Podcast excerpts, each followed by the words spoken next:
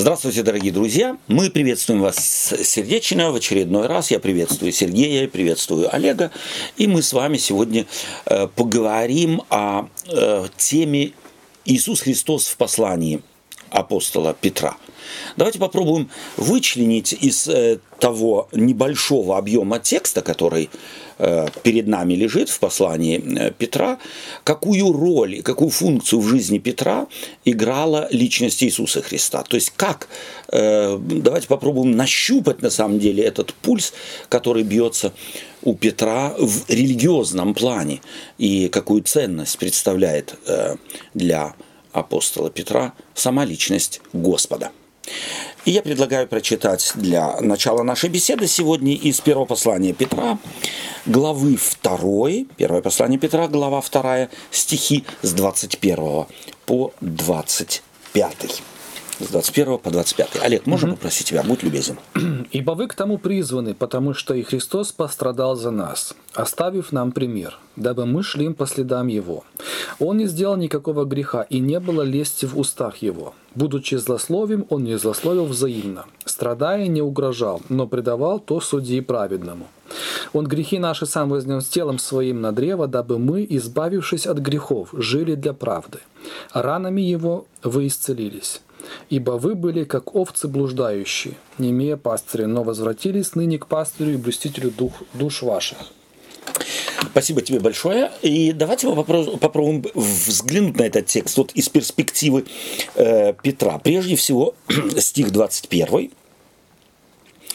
«Ибо вы к тому призваны, потому что Христос пострадал за нас, оставив нам пример, дабы мы шли по следам его. Мы уже как-то этого текста касались, если, я, если вы помните, что в каком смысле Петр здесь говорит о примере, оставленном Иисусом Христом. Человеческом. То есть как мы прежде всего, да, прежде всего исходим, да, человечество, то есть мы прежде всего исходим из того, что э, Иисус Христос не пришел в этот мир, чтобы оставить кому-то пример. То есть это не его цель. А цель э, Иисуса Христа – это решить проблему человека, решить проблему человечества. Если же речь идет у Петра о примере, то тогда речь идет о тех принципах, которые Иисус Христос в своей жизни, в своих проповедях, в своих беседах поставил на передний план.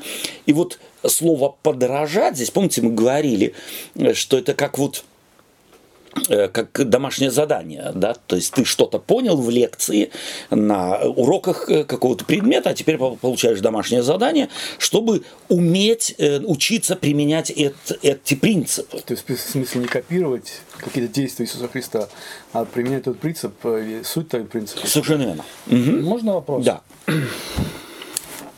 Вот когда Петр говорит вот эти слова, что «ибо вы к тому призваны, потому что и Христос пострадал за нас». Угу. И дальше он здесь говорит, э, что грехи наши сам вознес телом своим на древо, дабы угу. мы избавившись. Вот э, слушающий его, угу. вот он пострадал за нас. Угу. Это ну и что, что он пострадал за нас. Угу. Вот, э, ну, как сказать, мне непонятно, что должно было вызвать это в слушающих угу. вот эти слова. Ну, он пострадал за нас, угу. ну, много людей страдает. И что с того? Э, вот смотри, э, это, думаю, очень хороший, очень важный вопрос. Э, он заключается в чем? В совершенно другом миропонимании тех людей, нежели он у нас. Прежде всего, там было некое коллективное мышление. То есть личности, как отдельной личности, как индивидуума, или каждый человек как индивидуум вообще не играл никакой роли, или невероятно маленькую роль. А Иисус Христос, как один из, собственно говоря, если употребить такое слово, как представитель человеческого клана, что-то для нас сделал. Это люди ведь жили в семейных кланах в те времена во времена пришествия Иисуса Христа, во времена э, апостола Петра. И если, допустим, э, родоначальник э, моего рода, нашего рода, э, что-то сделал, то тогда это было для всех. это как-то влияло на всех. Его как бы слава, его заслуги.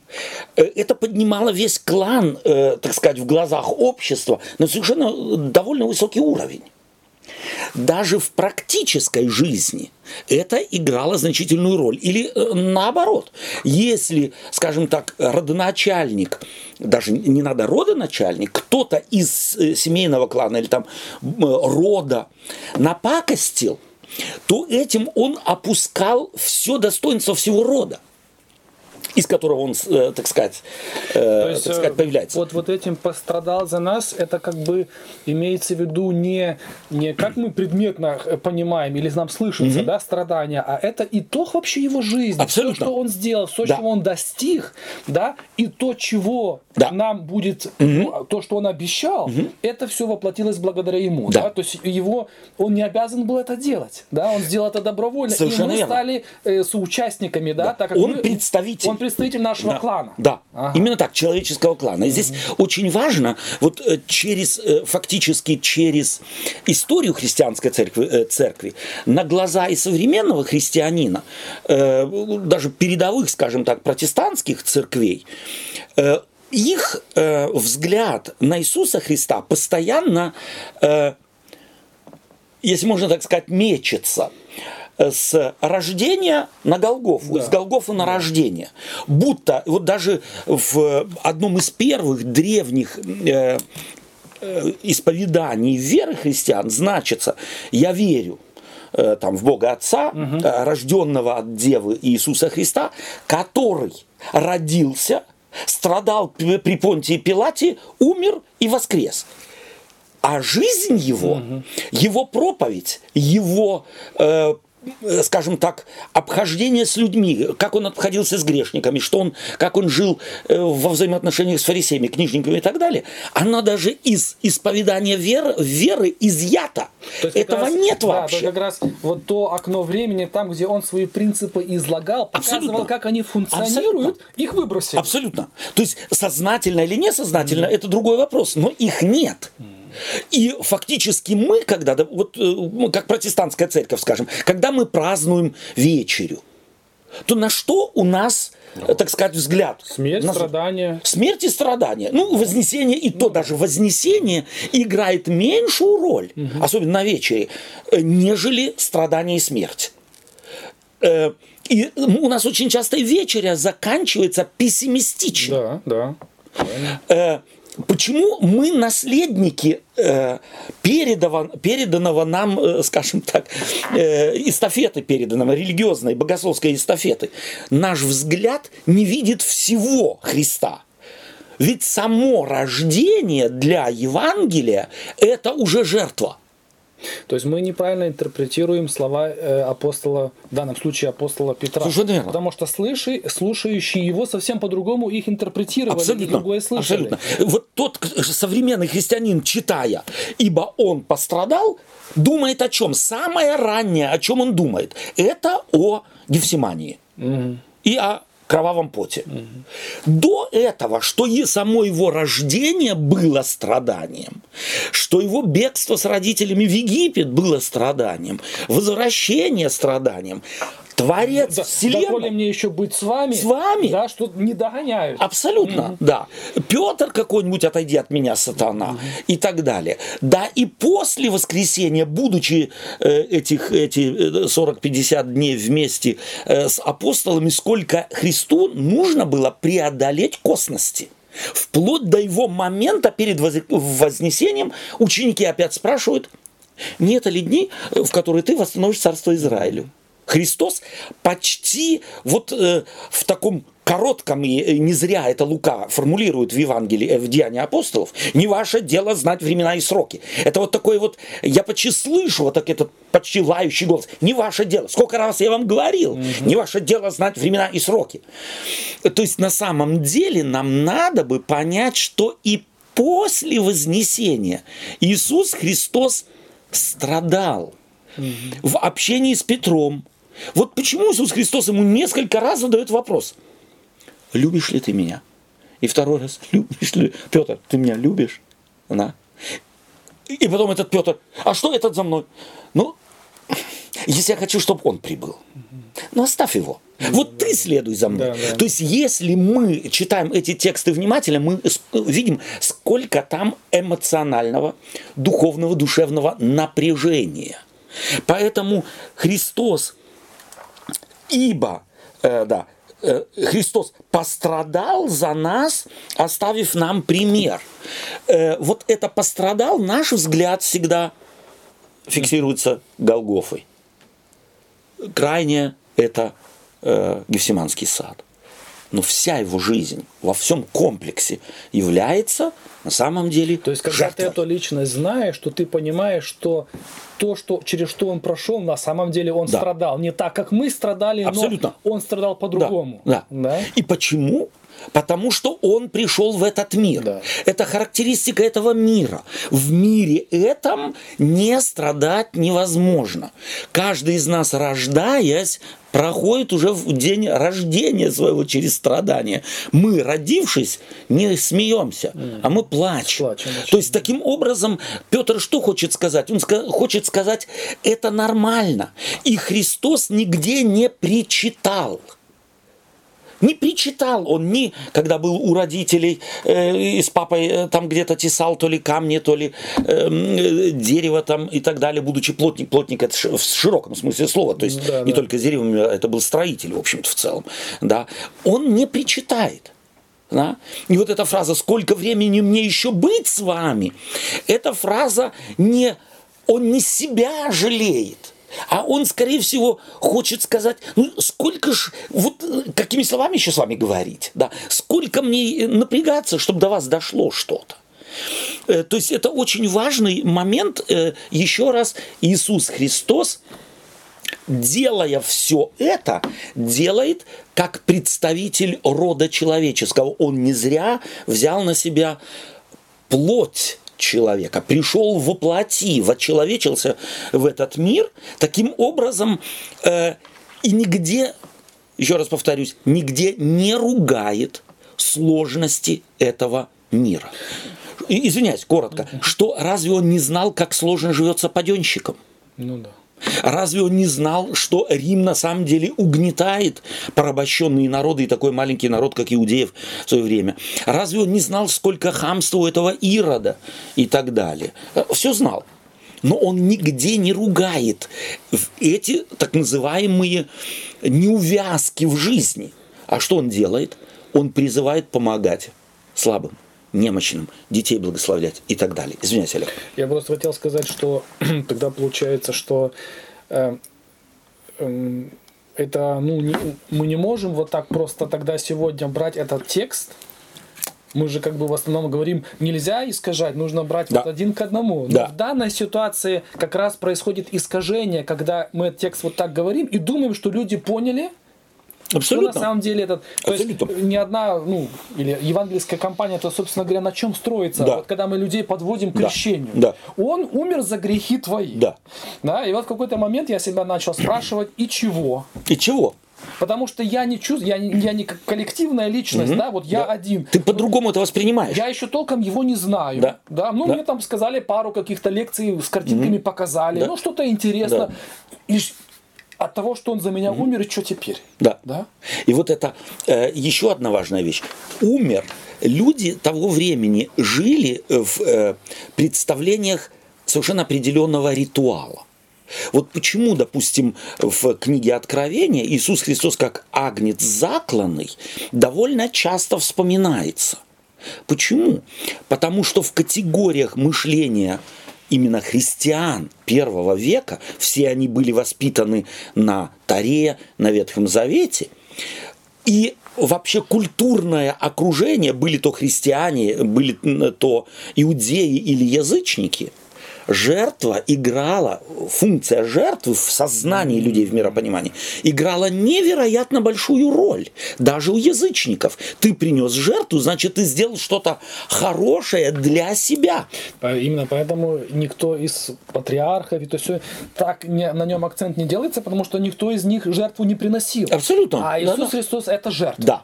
Иисус Христос жертва. Он представитель наш, он второй Адам. И он сам не что-то принес в жертву, он себя принес в жертву. Его ситуация не, выну, не вынудила да, пойти на крест. Да, а он это делает добровольно. И это, э, вот не зря же Иисус Христос приводит этот пример, э, где он говорит, ну вот, э, где, когда вы слышали, чтобы кто-то умер за врага своего? Вот, вот это, вот это, и, собственно говоря, вот в этом и Да, суть. да, в этом суть. Ну кто добровольно... э, За друга ущерб, еще, да, говорит Иисус, за друга да. еще, ну, как-нибудь. А вот за врага вы где-то слышали? А человек... А мы, по сути, все были ему врагами. врагами, врагами. И он пришел во вражеский стан, в кавычках. Пришел к своим. Да, своим. а это, это враги стали, они его свои не приняли. Он чужой был у своих. Понимаешь, быть чужим у чужих, ну это другое дело совершенно. Там вот тебя ничего не касается, а ты здесь приходишь к своим, и ты у своих, ты чужой. И вот тогда рождается вот это правильное понимание, что вот в чем сила божества. Сила в божества не в колесницах, а сила в том, что оно отдает себя, да, Совершенно хотя могло бы это и не делать. И не да? делать. То есть вот это, что у иудеев, оно Да. разнилось понимание, Да. да. Наш Бог силен не тем, что он э, там Всех перевернул, есть, да. да. а в том, что он умеет прощать, да, он умеет принимать, принимать. и он становится Богом для всех. То есть он становится жертвой не только для хороших иудеев, он становится себя, приносит в жертву для всего мира. Да, так, э, послание, э, второе послание э, э, Коринфянам, 5 глава, 19 стих. Бог во Христе примирил с собою мир. Это очень важная весть. От этого Евангелия, н- именно вот этот ракурс, подаваемый апостолами в древности э, людям, он и воспринялся как невероятная сенсация и освобождение. Почему? Потому что люди находились под гнетом страха своих идолов, своих богов, своих грехов э, и так далее. То есть это был очень мистифицированный мир. И Тем более, совесть- когда ты меняешь одного бога на другого, поди Да. знай, чем мне это обернется. Совершенно верно, да, совершенно верно. И это, э, собственно говоря, делало что-то с теми людьми, очевидно, намного больше, чем с нами. Я убежден в том, что сегодня нам надо учиться Евангелие преподавать э, в, на самом деле радикально изменившимся, изменившимся индивидуалистическом мире. Инди- да, индивидуалистическом мире, где мы встречаемся только с индивидуумами. У нас понятие клана, принадлежности, оно настолько тонко да, и настолько э, почти не присутствует даже в вопросах патриотизма, и то мы расходимся. Да. За что я патриот. Вот внутри страны там, или внутри народа, или внутри религиозного какого-то концепта. Меня уже патриоты с патриотами могут рассориться только потому, что в нюансах, что э, для них, как патриотов, важно, могут расходиться. Этого не существовало в древнем мире однозначно, потому это аргумент прежде всего того мира, э, тем людям. И нам надо, как я уже сказал, попробовать преломить преимущество жертвы Иисуса Христа в мире, в котором мы живем, в мире То есть это когда ты пытаешься людям объяснить, они тебе в упрек говорят, ты мне не философствуй, а говори текстами из Библии. Это означает, что вот они не понимают. аб- абсолютно. Говоря текстами из Библии, ты, Ты как не раз не говоришь Да. текстами Ты- из Библии, да. потому что этот текст, это были глаголы, они двигали людей, Да, да? да. А если ты просто заученный повторяешь стихи из Библии, которые просто в тебе, ой, ну, Да. приятное вызывает, да, ну, Потому что привычно. потому что привычно, Да. то это ничего совершенно практически не Да. дает себе. Э, И, и это, Мантры, да? Да. Как мантра, ну, совершенно дело. Так дело в том, что опять э, твоя э, фраза, это в принципе цитата, ты мне там не философствуй, а приведи э, тексты из Библии. Сам выбор текстов из Библии уже интерпретация. То есть, если мы с тобой в теме в какой-то, и мы выбираем тексты, то мы интерпретируем тексты, потому что нас заставляет выбрать из Библии тексты тема, которой мы заняты. Ну да. И мы уже тогда от обратного-то читаем Библию, нас тема заставляет, и что мне в голову придет, если я какую-то тему с кем-то обсуждаю, какие тексты из Библии, То есть которые у меня зависли в голове. уровне мы все равно интерпретируем. Абсолютно, Хотим этого или абсолютно, нет. да. И поэтому нам как раз надо научиться не от темы отталкиваясь читать Библию, а от Библии отталкиваясь освещать, спрашивать, какую тему данный э, отрывок Священного Писания освещает, а какой вообще не освещается То Библией. есть Библия задумана так, когда ты ее читаешь, ты сталкиваешься, наталкиваешься на препятствие, и это препятствие заставляет тебя размышлять, да? Да. ты, ты, э, если я не ошибаюсь, по-моему, Ухтомский, да, у него это знакомая фраза, что наталкиваясь на препятствие, рождается мысль. Абсолютно, да. Вот так да. развивается мышление, так Только функционирует так. интеллект. Только так. Да, я не могу сидеть фантазировать, какое же у меня будет препятствие, как я его решу. Да, да, да. Этим никто не занимается.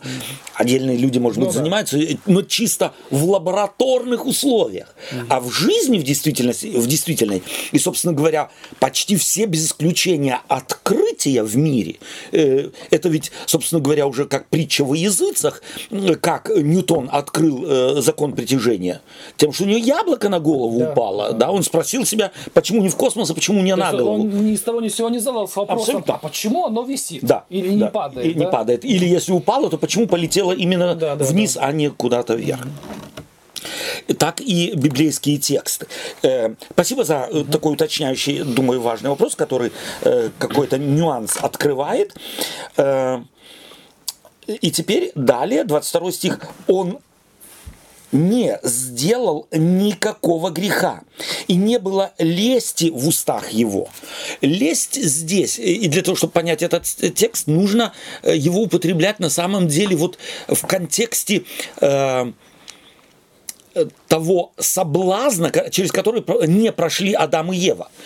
Э, Именно змей обольстил вот слово лесть не подразумевает, я тебе говорю, комплименты там или еще что-нибудь. Иисус Христос говорил комплимент. Правильно ты рассудил, задавая вопрос, э, так сказать, э, богатому юноше. Правильно ты рассудил или э, фарисею.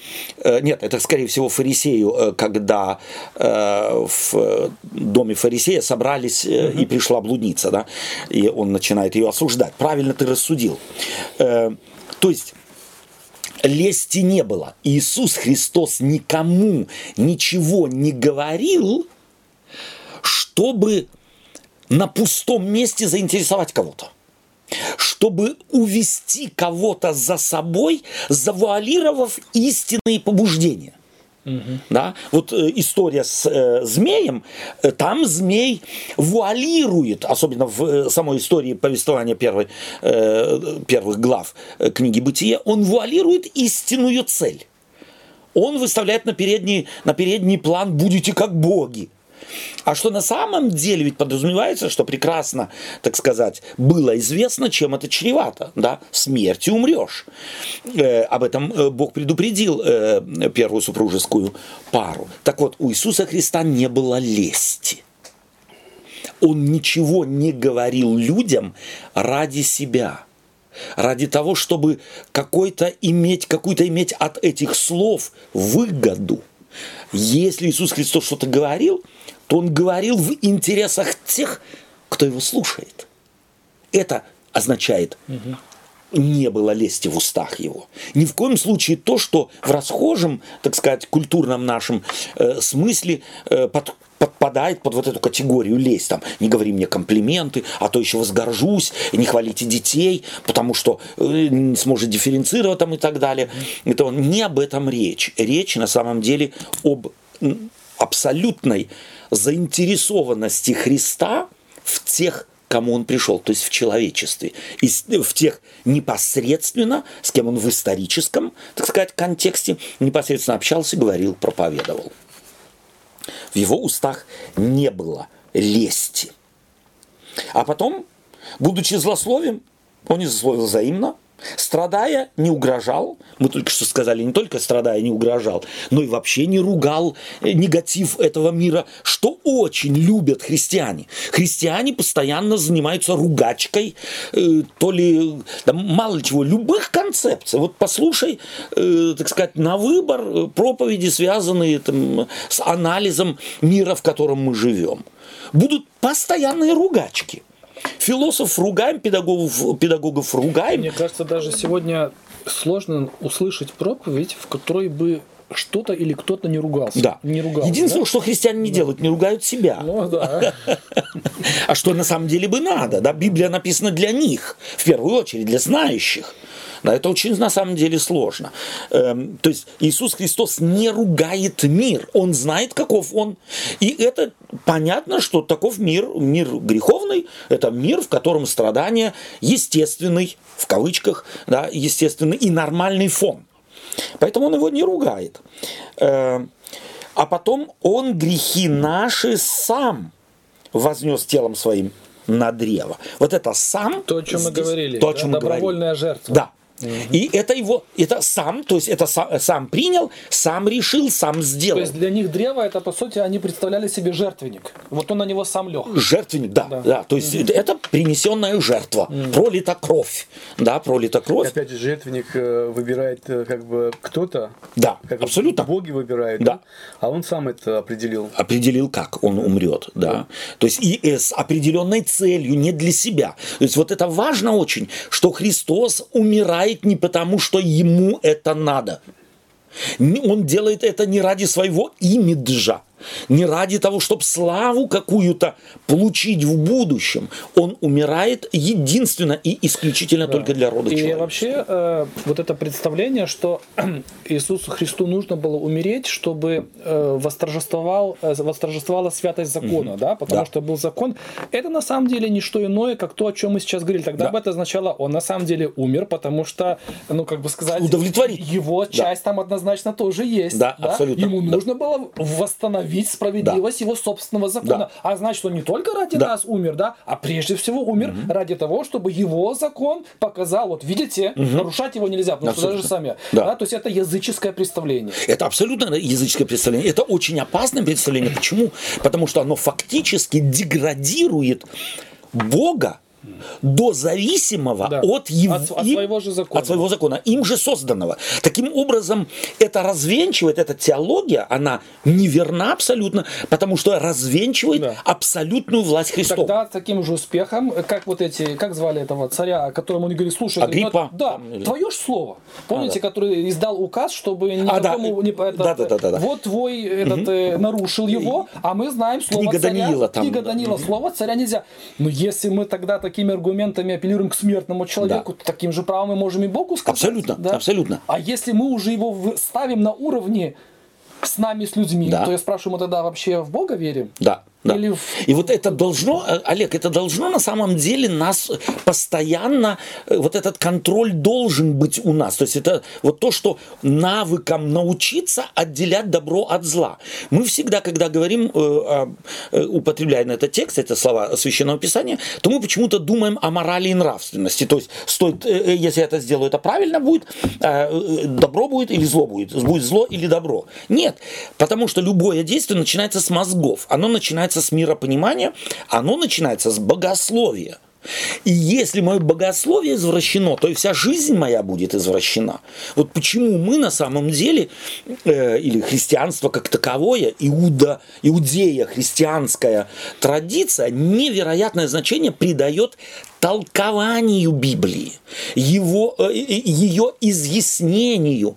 Почему? Потому что вот эта э, склонность фронтального прочтения текста библейского, она у каждого есть, и э, мы готовы наложить на Библию наши концепции языческие.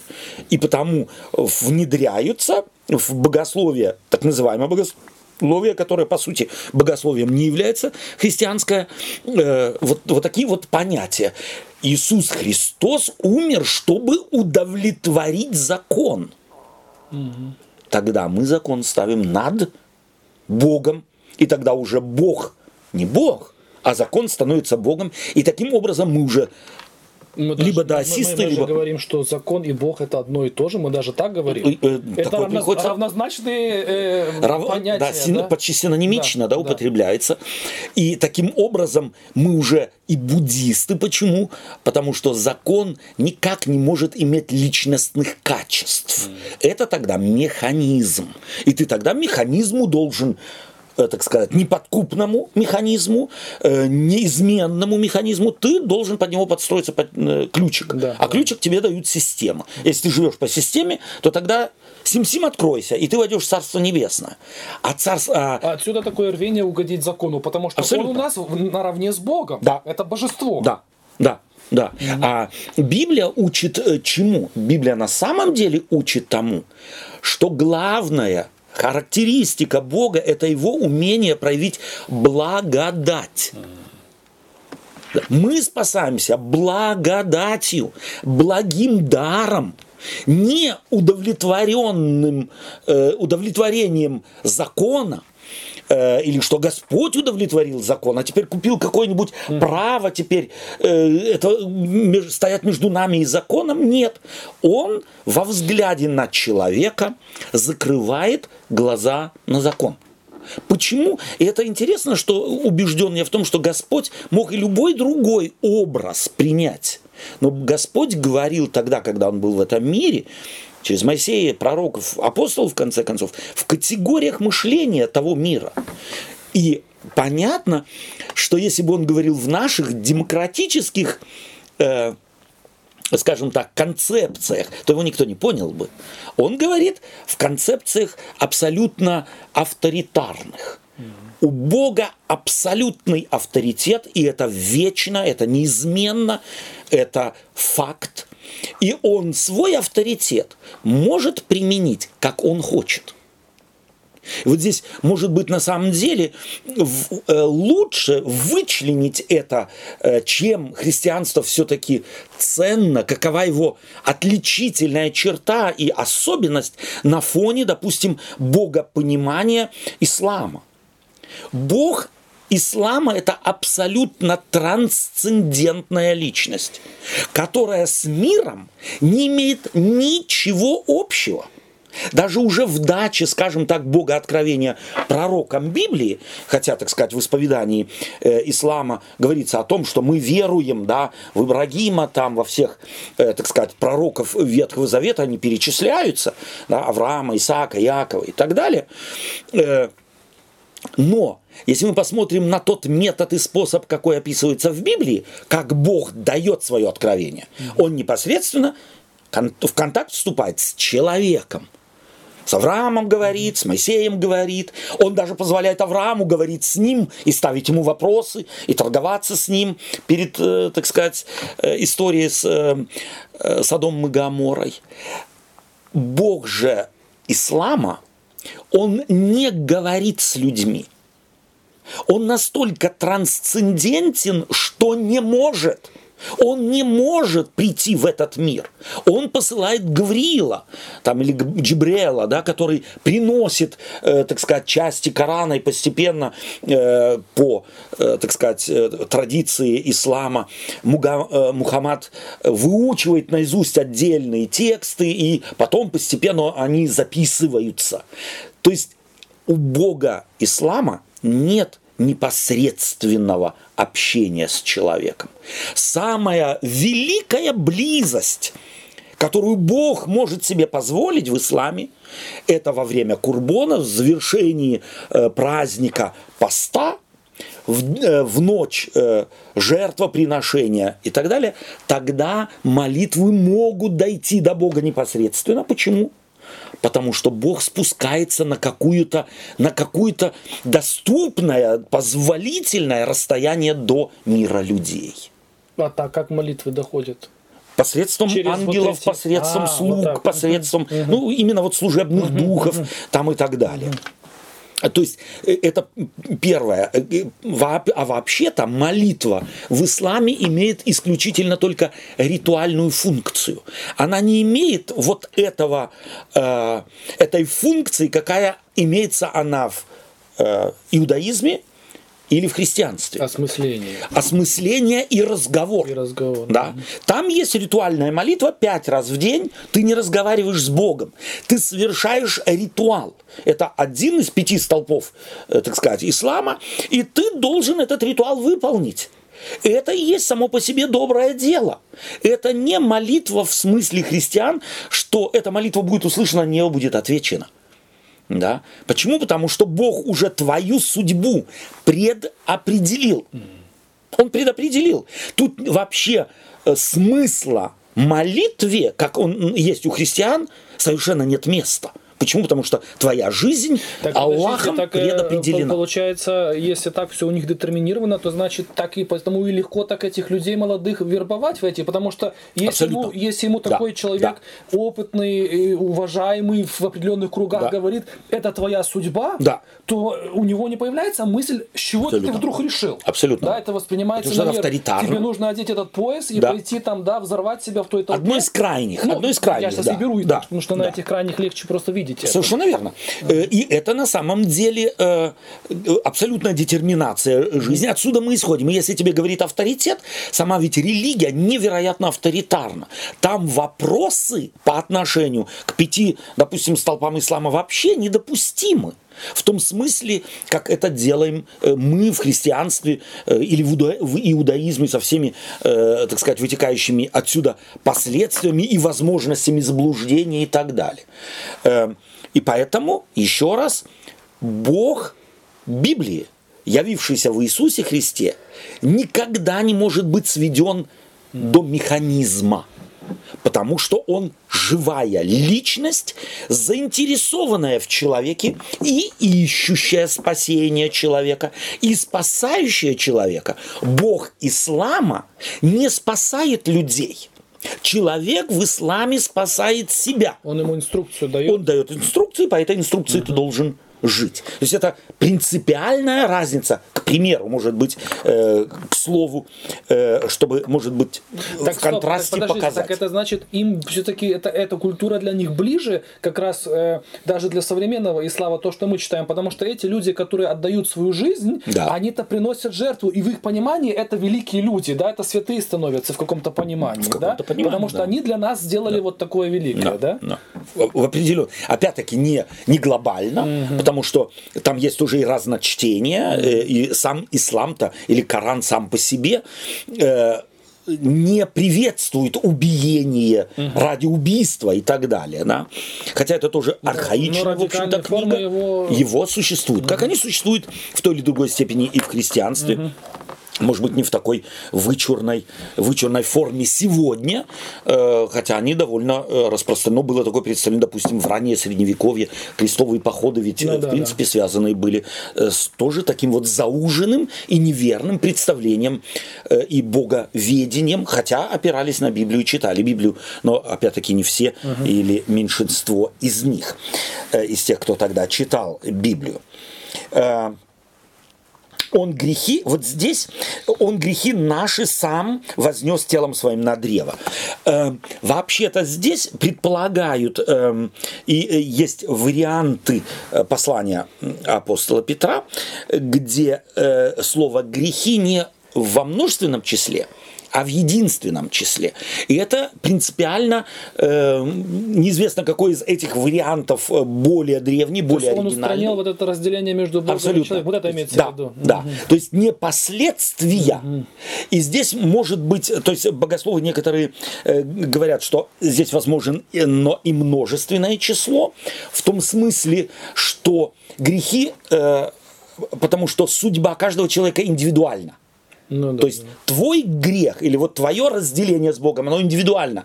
От этих разделений индивидуальных Бог спас, спас мир не скопом, не стадом, э, а вот на самом деле индивидуально. Э, И, и это имеется в виду не действия, а состояние. В данном случае грехи это не мои поведенческие, не соответствующие закону э, действия, поступки, а на самом деле то состояние, которое заставляет человека лгать, кривить душой, воровать и так далее и тому подобное, или относиться с Богом, или по отношению к другим людям э, так, эгоистически. Здесь речь идет о состоянии, а не о последствии этого состояния. Ну, а у них не могло возникнуть такое понимание, когда они слышали эти слова? Тогда получается, что для них это как бы, ну, вот точка во времени. До этого, получается, нельзя было жить по совести, да, и делать какие-то, ну, там, переосматривать свою жизнь, там, делать какие-то выводы, да, менять свою жизнь. А вот со смертью Иисуса Христа теперь вот все так в шоколаде. Можно это, но это же неправильно в богословском смысле, потому что уже само жизнь человека, да, то, что он жив остался Да. после грехопадения, показывает о том, что то, что в Иисусе Христе сейчас как бы мы увидели, изначально было уже. Абсолютно. Просто оно открылось сейчас. Открылось сейчас. Да? То есть Бог действует в трансцендентном и Именно. в имманентном мире. Да. В имманентном мире мы вне, не живем вне времени, вне пространства, потому что есть точка отсчета. Да. А в имманентном мире, то есть в трансцендентном мире, там не считается время. То есть Бог во Христе примирил с собой мир не в день Да. его, Его смерти, смерти. а вообще от начала мира. Но вот когда эти слова так вот читаешь, то как будто, ну, у меня в Да-да. этом случае создалось впечатление, что мы говорим о какой-то точке отсчета. Да. Что вот сейчас его смертью у вас э, как бы вот такие, эти- Да. но они так не слышали, получается. Я думаю, что э, прежде всего э, в- это не единственное место в священных писаниях, есть и э, место, места в священном писании в Новом Завете, которые показывают вот эту трансцендентную область, э, так сказать, которая касается э, богословия. То Или он, скорее всего, опять же, опускается на их уровень, потому Ну, что понятно. это не так э, э, контингент, который может Да. в- дифференцировать в этих вещах. Абсолютно, абсолютно, потому что был и, и ведь и Павел, были другие апостолы, которые объясняли, что речь идет здесь не о том, что произошло сейчас Ну, только, но э, он агнец, закланный от создания мира. Это, собственно говоря, понятие, этот термин сам, э, он в Новом Завете дово- довольно э, однозначно представлен. Да. То есть не в том смысле, что Бог как бы заочно или авансом э, заклан был, да? Да. А в смысле, что для Бога не существует понятия времени. Или как? Существует, естественно, но он Да. не, находится в этом ограничен, в ограничении этого времени. Совершенно верно. Давайте прочитаем в первой главе 18 и 19 стих. Мы как бы уходим назад.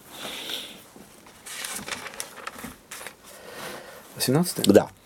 Зная, что не тленным серебром или золотом искуплены вы от суетной жизни, преданной вам от отцов, но Но. драгоценной кровью Христа, как непорочного и чистого ангца. Да. То есть, на самом деле, то, о чем мы говорили, мы углубили уже, мы еще раз подтверждаем только этим текстом, что все, что у Петра э, связано с Иисусом Христом, оно связано с идеей жертвы, как непорочного и чистого агнца. Не забудем, апостол Петр является иудеем. Непорочный и чистый агнец – это что за термин?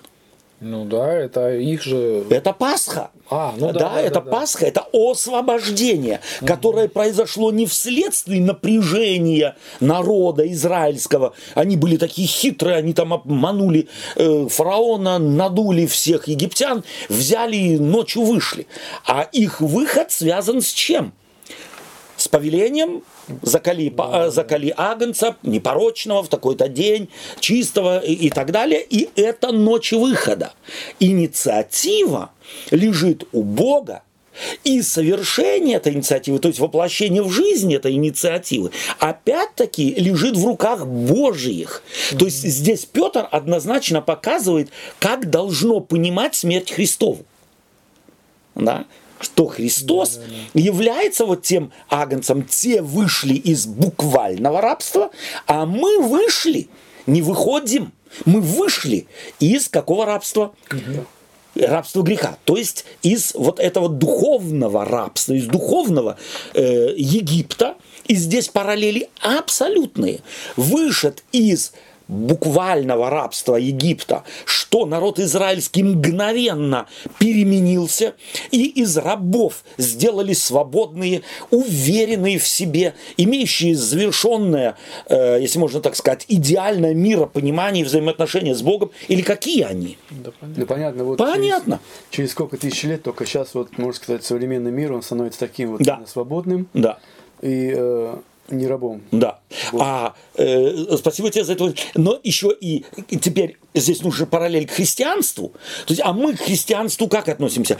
Э, подготовился к крещению, э, крестился 30 лет в церкви, и у меня как-то вроде и незаметно, что какие-то там изменения. Вопрос что мне задаем, делать? Спасен я или не Абсолютно. спасен? Абсолютно. Да, да. да. И вот что интересно, знаете, тоже мне это бросается в глаза, э, в как- ну, с какого-то времени начало, Да. что никого не волнует, или, ну, что я вот не, не понимаю там ничего, да, или вот как понимал, так и понимаю, почему всех волнует, что там жизнь не изменилась, да, там Да. грехи какие-то. Да. Никого не волнует, что я интеллектуально не продвигаюсь. Абсолютно. Да, да. вот это и не даже- хочу. И не хочу. Это даже вообще как-то вот никаким боком меня не, Да. не волнует. И вот все ведь начинается, если я вдруг захочу понять, а о чем же Евангелие. Да. Не о чем моя конфессия. Именно. И не о чем наши традиции, а о чем чисто Евангелие. Вот это чистое словесное молоко, о котором говорит апостол. Вот о чем оно действительно. Насколько мои традиции, мои представления соответствуют Евангелию. Тогда здоровье э, появится в, в голове. Там все на место ставит. И отсюда и освобождение не номинальным будет, а фактическим.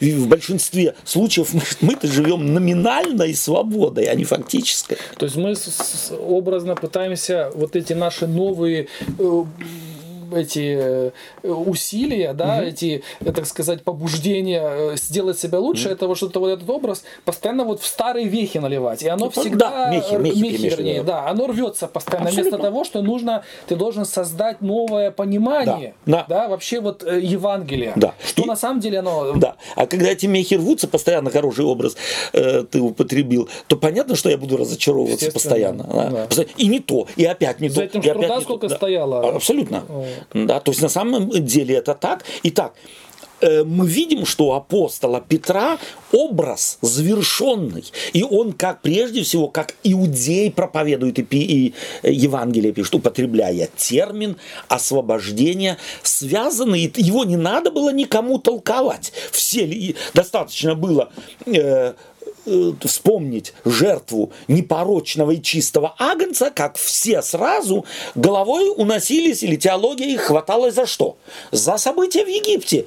Энное количество столетий тому назад. И этот же образ они тут же переносили на духовный выход из Египта, да, то есть из э, рабства греха, рабства язычества, рабства э, суеверия, рабства привязанности, э, так сказать, к обществу, которое на тебя, э, так сказать, давило так или иначе, хочешь ты того э, или нет, вражду э, развивало и так далее.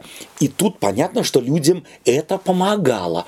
Они находили э, в себе силы, Почему? Потому что видели, как во Христе силы эти им даны. Они к источнику, при, если можно так сказать, присоединялись. И тогда, естественно, жили совершенно другим взглядом на мир, на себя. Все более или менее балансировалось именно подобной проповедью. Ведь Петр не единственный, кто именно так проповедует. Давайте мы прочтем следующий э, стих.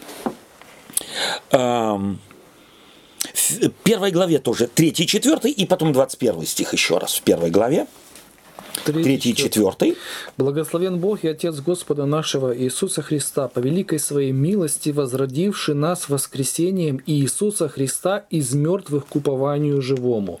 Давай мы остановимся здесь, потом дальше. Что он сделал? Что Христос сделал э, через, э, так сказать, э, свою жертву? Возродил нас. Возродил. Этот образ у, у Павла еще более э, радикальный. И вас, мертвых во Христе, оживотворил. Здесь возродил, ну, как-то так вот привычное слово. Возрождение, мы возродились и так далее. Э, Радикальное слово апостола Павла, послание к фессалоникийцам, если я не ошибаюсь, вторая глава. э, он вас воскресил, вас мертвых во, э, во грехе.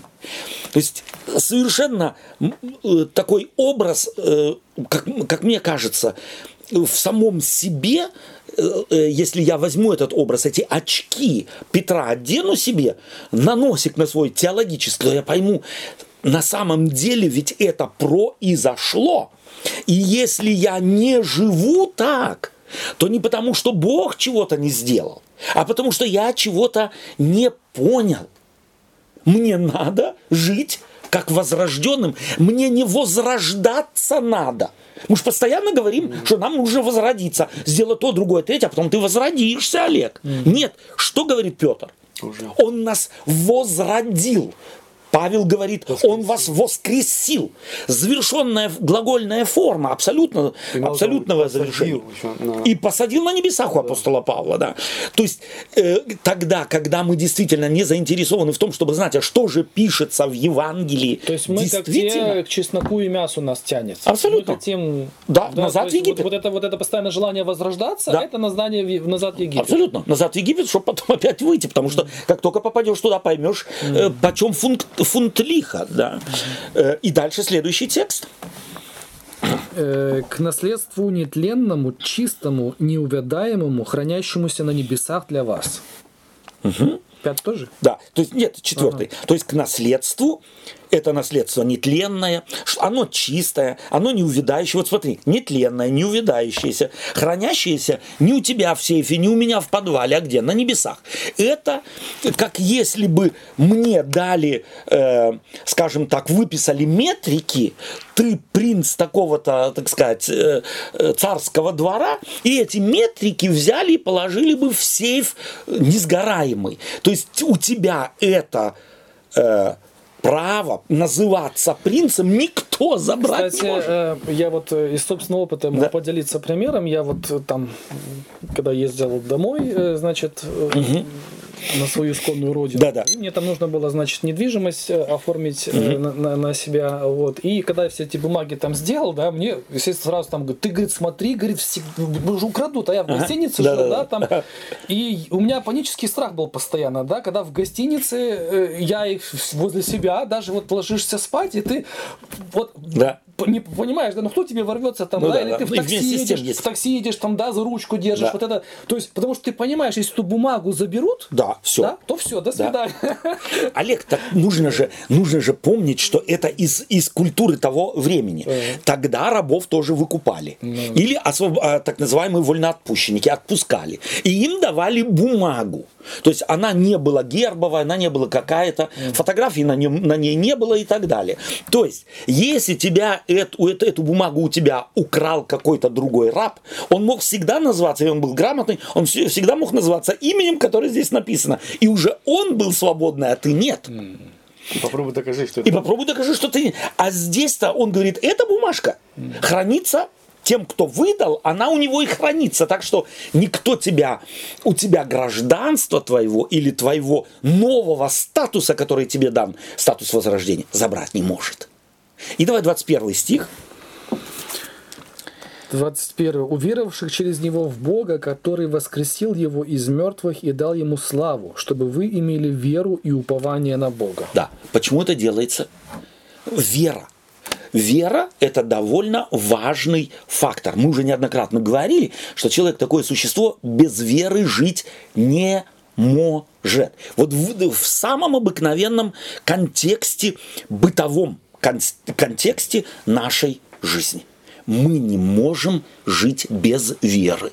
Элементарно. Я есть не могу без веры, я в автобус не войду без веры, в такси не сяду, э, в самолет не, не, не войду и так далее. Нам нужна вера. Но для веры нужно тоже подтверждение какое-то. Абсолютно. Поэтому здесь и говорите, что воскресил из мертвых, он укрепил вашу он веру. Он укрепил вашу веру. Да. То есть, а воскресению есть свидетели, да. да, то есть очень важный фактор воскресению Христову есть свидетели. И Петр был его воскресению свидетелем. Он входил, вошел в могилу, он видел эти пелены лежащие и отдельно лежащие. Он видел, э, так сказать, то есть это все его переживание, этот апостол. Потому, поэтому он говорит не по словам чьим-то, а на основании того, что был очевидцем этого свершение, которое Господь через Иисуса Христа Но опять же, совершил. можно я тоже да. Э, скажу, что эти аргументы были очень э, уместны э, именно для них, потому что между смертью Христа и моментом, когда апостол Петр угу. говорил, да, да. ну, он-то вот как раз да.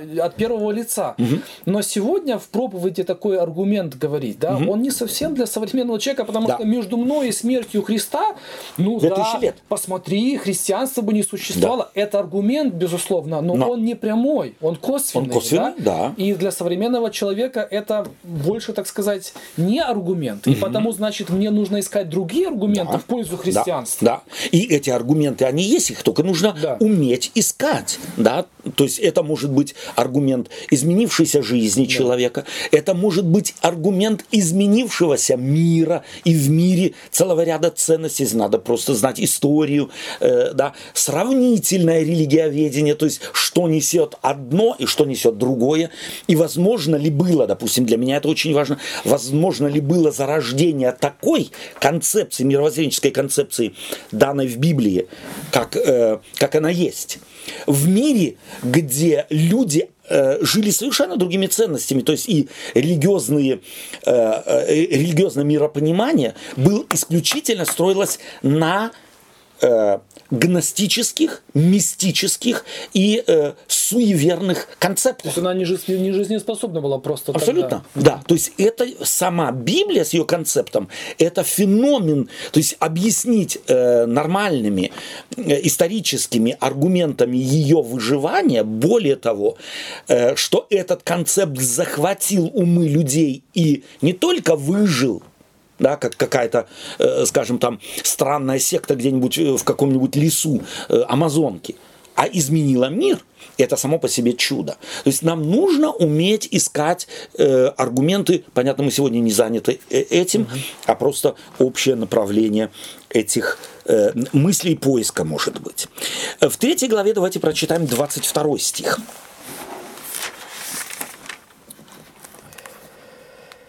Который вошед на небо, пребывает одесную Бога, и которому покорились ангелы, власти и силы. Да. Что здесь на передний план во взгляде на Христа ставит Петр? Первое. Да, одесную Бога. Он вошел на небо. На небеса. Да.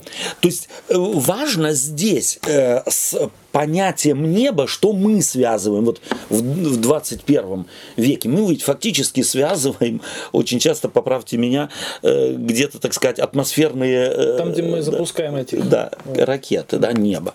Э, он взошел на небо. Это э, на самом деле представление из мира, в котором земля, блин, и через которую переброшен какой-то, так сказать, э, э, да, купол.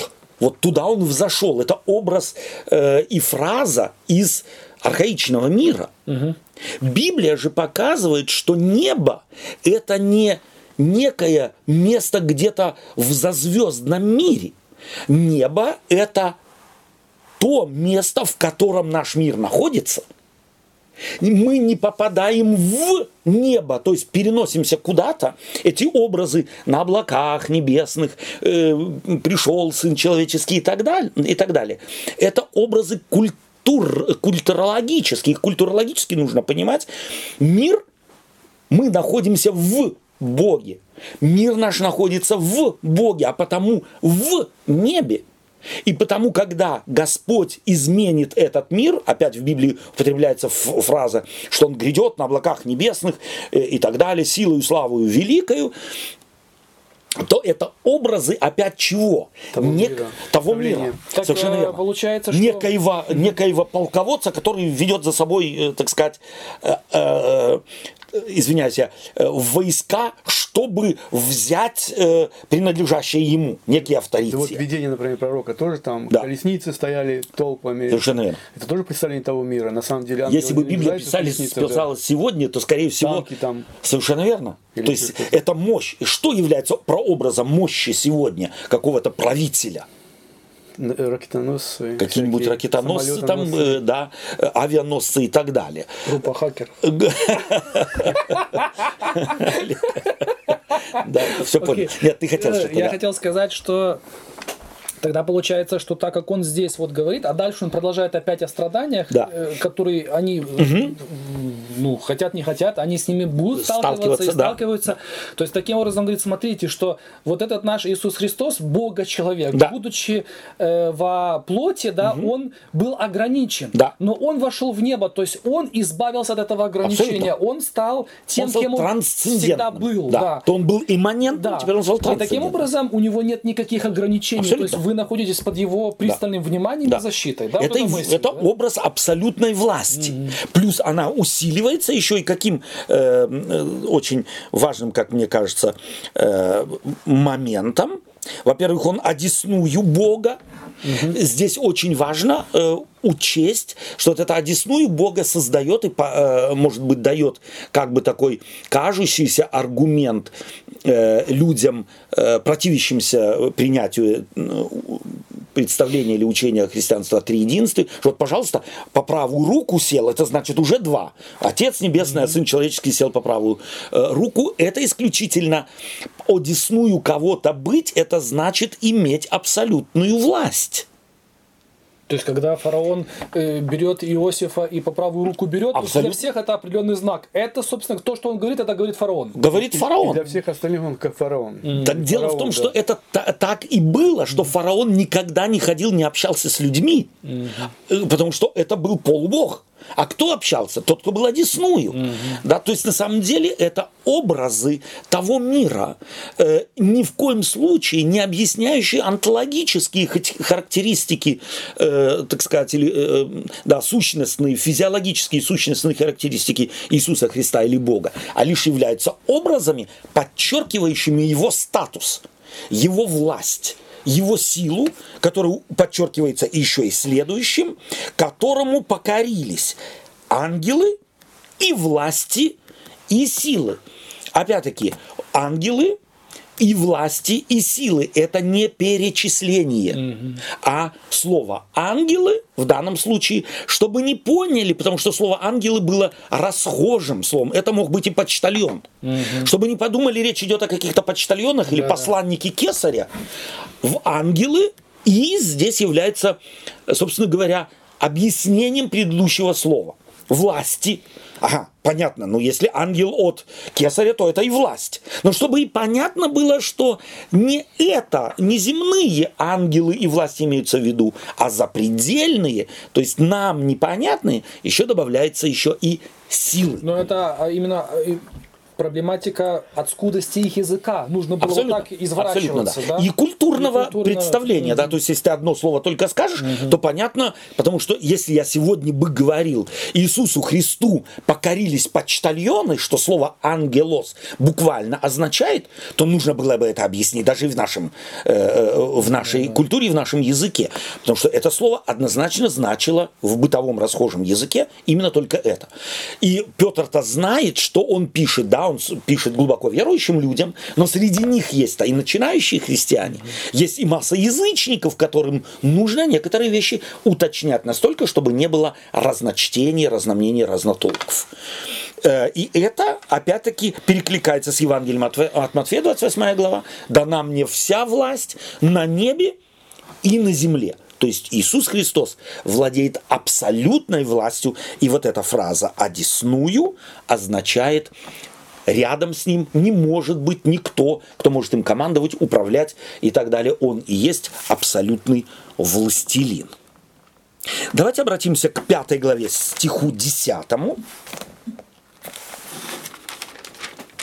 Бог же всякой благодати, призвавший нас в вечную славу свою во Христе Иисусе, сам по кратковременном страдании вашим, да совершит вас, да утвердит, да укрепит, да соделает непоколебимыми.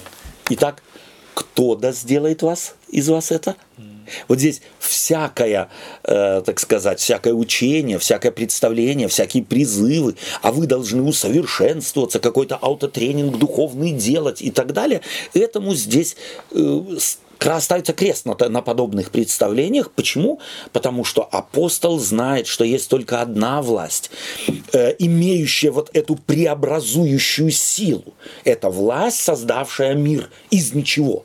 А теперь, когда что-то есть, то эта власть может и преобразовать, и укрепить, и восстановить, если э, э, э, необходимо. Да? Еще что сделать? Сделать непоколебимыми. То есть понятно, что живя в этом мире, вы можете посмотреть на одно, другое, третье, и возникнут вопросы с сомнениями. А насколько? А вот Бог может вас сделать и непоколебимыми в вашей вере. То есть, опять-таки, Христос играет здесь центральную роль, абсолютно центральную роль. Э, Человек, собственно говоря, является исключительно, э, или как личность, или как, э, так сказать, социум, является исключительным тем материалом, который Бог взял в свои руки и восстанавливает. Что может человек? Он этот восстановительный процесс может только Остановить. остановить. Тоже Но он не никак может. его не может, э, так сказать, ускорить, усилить, э, углубить, э, расширить, да, примите- принима- применяя какую хочешь, э, так сказать, терминологию. Здесь однозначно все в руках Божьих. Он даже, это по-моему, остановить не может сам по себе. Нет, ну почему? Э, Человек может уйти от Бога, как Адам с Евой могли уйти от Бога в саду Едемском.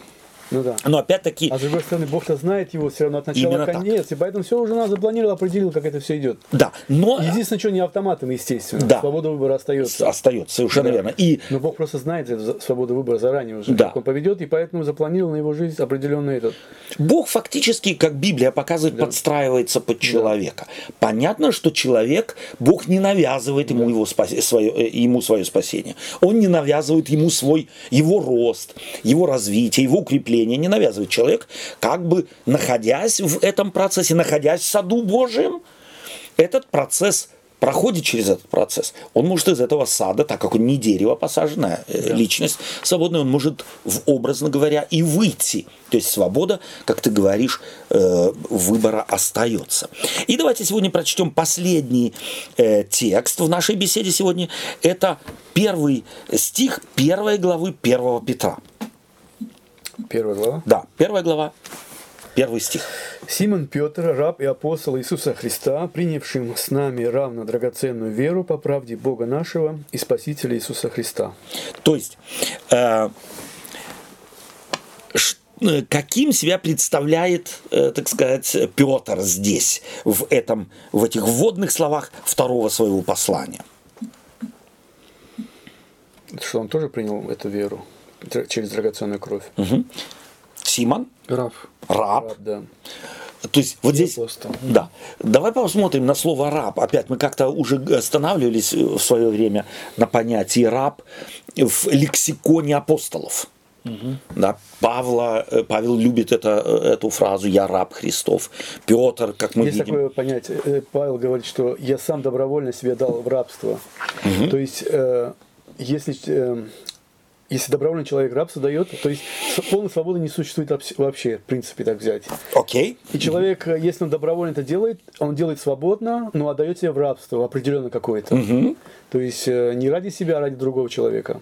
То есть ты сейчас думаешь о, допустим, э, каком-нибудь рабовладельце, скажем так, чисто э, полити- политика, э, культурологически, и пришедшего к нему человека, который говорит, прими меня в рабы, да, я буду тебе служить верой, правдой, Да. вот установи там меня, или прими меня в твои обители и так далее. То есть тогда, э, и понятно, что если кто-то у кого-то напрашивается быть ему рабом, то он может и выбирать, да, образно То есть- говоря. Мгм. Это и рабство, и в то же время это не рабство. То есть, когда если я делаю это добровольно, от души, Да. это получается уже свобода, так если можно сказать. Потому что вот пример тут, э, когда раб, э, э, вернее, работодатель выпускает э, работодатель, как сказать, кто имеет рабов, хочет выпустить там... Рабовладелец. Да, рабовладелец хочет выпустить своего раба, и он говорит, я не хочу уйти от тебя. То есть он выбирает как бы все равно свободно, и он в свободе находится, так если можно сказать, в этом рабстве. Это его устраивает. Окей. Олег, что ты Э, хотел? Я хотел вторую, э, ну, второй Важный аспект, да? Аспект, да. Что сегодня, когда мы слышим слово раб, оно у нас вызывает в основном, ну как раб, самое такое негативное Да. какое-то, да. То есть еще есть где-то страны, где есть рабство, Да. но мы считаем их недоразвитыми. Это э, ра- рабы в Лузиане. э, Да. Но в то 18-19 время раб это смотря чей раб. Да. Потому что у того же фараона были все рабы, Да. но его особенный раб был Иосиф. Да, и мы теперь случае. в- вы- вычленили, что Да. это был за раб. Это раб, у которого была вся сила, Абсолютная и он власть. представлял Да. фараона. Да. И поэтому, естественно, я думаю, что апостол Петр говорит, что мы получили право быть Да. рабами самого главного э, властелина. Властелина да? мира. Властелина мира, да. И таким образом его слава – это наша слава. Несомненно. Да? И таким образом мы совершенно уверены можем быть. Это, этот образ, он невероятно э, важен. Почему? Потому что то контекст, в котором жили э, христиане, того, э, того времени, которых он успокаивает, это контекст какой? Мы чужие, э, мы пришельцы, э, и нам не очень уютно в этом мире и так далее. Что он этим словом делает? Он говорит, во-первых, я раб. Их самооценку поднимает. Он самооценку поднимает и дает им почувствовать на самом деле, что с этим связано, с Иисусом Христом. Это связано, с этим связано, связано совершенно определенное право, если можно так сказать, соответственно, себя вести, быть суверенным. То есть, если я раб э, какого-то великого человека, то от того, что кто-то на меня лает, кто-то меня унижает, кто-то меня оскорбляет, я на это не, не реагирую. Не не я не подаюсь на провокации. Иисус Христос, будучи Творцом Вселенной, мы в самом начале читали, его оскорбляли, он не оскорблял взаимно. Его унижали, он не, не унижал. И он даже не угрожал. Да, он даже не говорит, я вот приду во второй раз, и я вам потом всыплю по первое число. Да? Даже это подчеркивает апостол Павел. Он взаимно не угрожал. То есть, э, и это он хочет, чтобы приняли последователи Христа, то есть те братья и сестры, которым он в свое время проповедовал. Да. Спасибо вам за общение. Спасибо. Время пролетело мигом. А, что берем с собой? Ну, и мне вот показалась история, которую Олег привел угу. э, с Дарием, да, где, угу. он, э, где он хотел спасти Даниила, да. и ему сразу претензии. Ты закон этот ты самое, Издал. все, ты не можешь его это самое. Угу. То есть вот это человеческое понятие, если царь издает закон или какой-то закон есть, царь тоже подчинен ему, и он не может его да. поменять. Да. Вот это человеческое понятие языческое перешло и э, в, христианство. в христианство. То есть как будто да. бы Бог не может это сделать. На самом деле да. он может. Я не знаю, какая причина. Может быть, потому что царя как бы если он издает закон, а потом меняет, он как бы несовершенное что-то mm. выдумывает, а mm. Бог-то это, э, царь же это полубогом был. Да. И может еще одна причина то, что, допустим, вот говорят, слово дал, значит, ты не можешь его забрать. Mm. Несовершенство как бы характера. Но это были условия ну, да. По крайней мере, он не мог. Да. Не мог да. это сделать. То есть царь даже э, э, ниже закона находился. Mm. Ну и когда мы переносим это автоматически на Бога, и получается, что Бог ниже, чем закон. Mm. То есть мы Бога как бы принижаем. Да и, естественно, закон нарушаем. Да. Наравне или даже выше Бога. Да. Тогда выше Бога получается. Да. И тогда мы превращаем на самом деле... И сами становимся рабами этого закона. Мы тогда служим механизму, да. а не личности. Угу. Спасибо тебе. Я, э, наверное, скажу по поводу того, угу.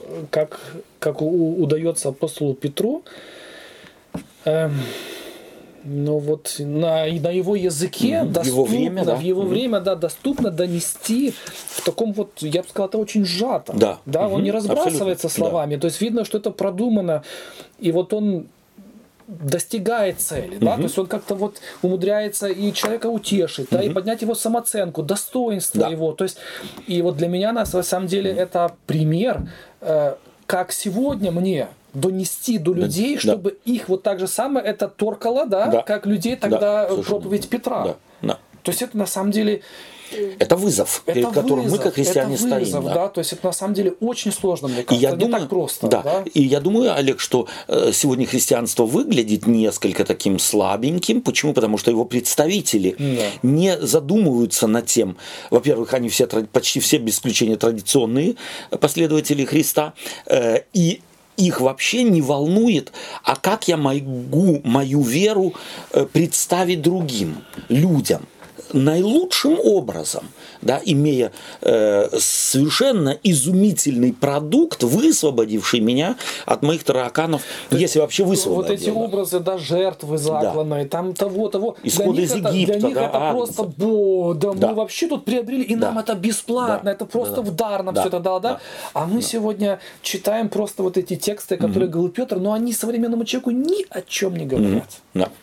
К сожалению, да. и, а может быть это даже и не к сожалению, это просто факт. Да. Нам необходимо уметь находить образы, которые суть христианства передавали бы современному человеку. Петр этому прекрасный пример.